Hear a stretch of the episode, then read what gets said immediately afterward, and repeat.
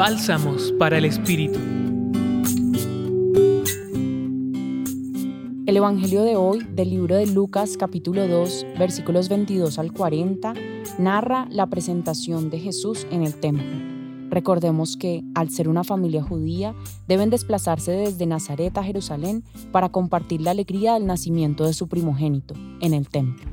Este texto nos muestra el valor que tiene para la familia poner en el centro a Dios, sentirse confiados en presentar a su hijo, dándole un nombre y cumpliendo con la ley para que sea incorporado a su comunidad.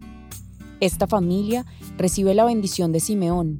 Han visto mis ojos tu salvación, la que has preparado a la vista de todos los pueblos, luz para iluminar a las gentes y gloria de tu pueblo Israel. En este acto, como padres, José y María reciben nuevamente el anuncio de la misión que tiene su hijo.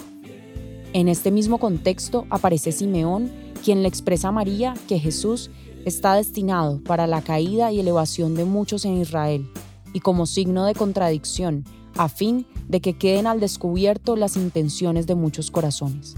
Así que Jesús, con su misión, generará confrontación y contradicción en su mensaje, y esto lo veremos a lo largo de todo su misterio público. Hoy entonces les invito a reflexionar si el recordar el nacimiento de Jesús nos ha traído a nuestros corazones luz, o si este anuncio lo experimentamos en nuestra vida cotidiana para confrontarnos frente a nuestras propias intenciones o las que reconocemos en los demás. Ya un mes atrás dimos inicio a este año litúrgico con la celebración de Adviento y mañana termina este año en el calendario.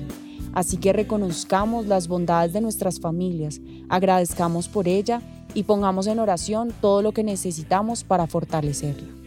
Los acompañó en la reflexión de hoy Laura Rodríguez Cardona del Centro Pastoral San Francisco Javier de la Pontificia Universidad Javeriana.